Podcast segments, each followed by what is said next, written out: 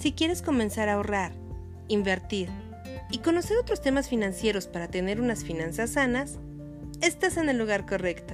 Soy Rocío Hernández de RC Asesores Financieros. Bienvenidos.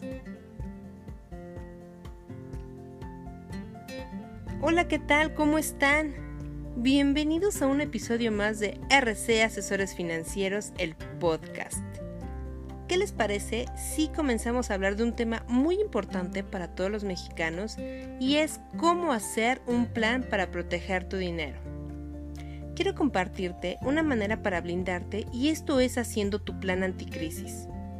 Recordarán, recién comenzó la pandemia, las autoridades de México estaban confirmando la presencia del virus COVID-19 dentro del territorio mexicano. Los casos confirmados en la Ciudad de México, Coahuila, Sinaloa, Estado de México, Puebla y Nuevo León detonaron tanto la psicosis como las compras de pánico entre los mexicanos. El resultado fue el desabasto de gel antibacterial, papel higiénico, vitamina C y cubrebocas en supermercados y farmacias de todo el país. El gobierno pidió que mantuviéramos la calma y comentó que todo estaba bajo control no obstante, se comenzaron a cancelar vuelos de ida y regreso a Europa. Las bolsas se desplomaron. Wall Street colapsó. La Bolsa Mexicana de Valores paró por segunda ocasión en esa semana. Trump anunció que Estados Unidos no permitiría la entrada de vuelos provenientes de Asia y Europa.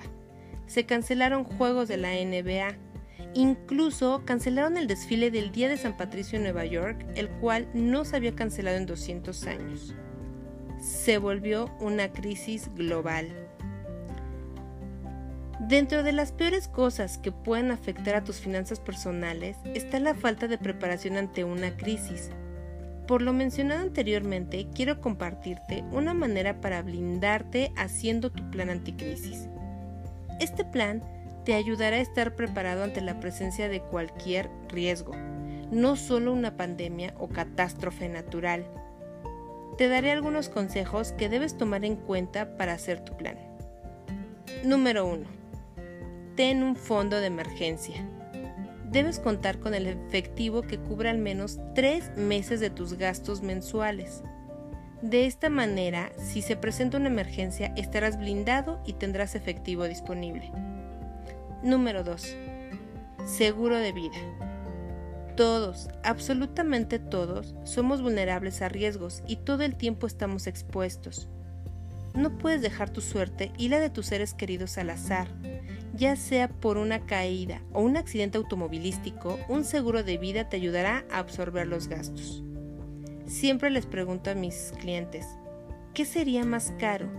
Pagar mensualmente un seguro de vida o perder todo por lo que has trabajado si se presenta una emergencia? Incluso contar con un seguro de gastos médicos mayores es de vital importancia. En estos tiempos de pandemia, hay un caso en el interior de la República donde una aseguradora ha pagado más de 14 millones de pesos en un solo caso de COVID. Realmente ha habido personas que han perdido su patrimonio porque tuvieron que pagar un hospital. Número 3. Almacén. Podrá parecerte obvio, pero te recomiendo tener un almacén de consumibles en tu casa. Agua, comida enlatada, pilas, artículos de higiene personal, medicinas, etc.